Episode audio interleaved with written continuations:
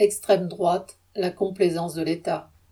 Interrogé le 8 mai à la radio, le préfet de police de Paris, Laurent Nunez, s'est livré un numéro d'acrobatie pour expliquer pourquoi 600 manifestants d'extrême droite, dont des partisans du GUD, parti qui se revendique de l'idéologie fasciste, avaient eu l'autorisation de défiler deux jours auparavant.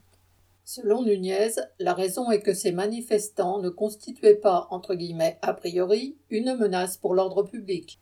De mauvais esprits se sont demandé en quoi les manifestations contre la réforme des retraites, qui faisaient du bruit avec des casseroles sur le passage de Macron et qui ont été interdites, présentaient une telle menace, ou encore pourquoi la diffusion de tracts autour du Stade de France posait un tel problème qu'il fallait aussi l'empêcher. Ces mêmes mauvais esprits se sont également interrogés sur le fait que ces partisans de l'ultra-droite ont pu manifester cagoulés pour certains même le visage entièrement caché, alors que des travailleurs opposés à la réforme des retraites se sont retrouvés en garde à vue pour une simple paire de lunettes de piscine trouvées dans leur sac.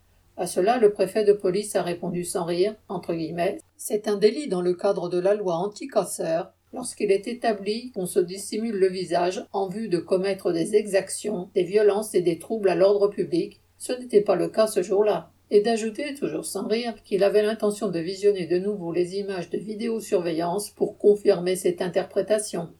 Laurent Nunez n'a pas su masquer ce qui relève de la complaisance de l'État, obligeant Darmanin un peu plus tard à déclarer qu'il fallait interdire toute manifestation de l'ultra-droite.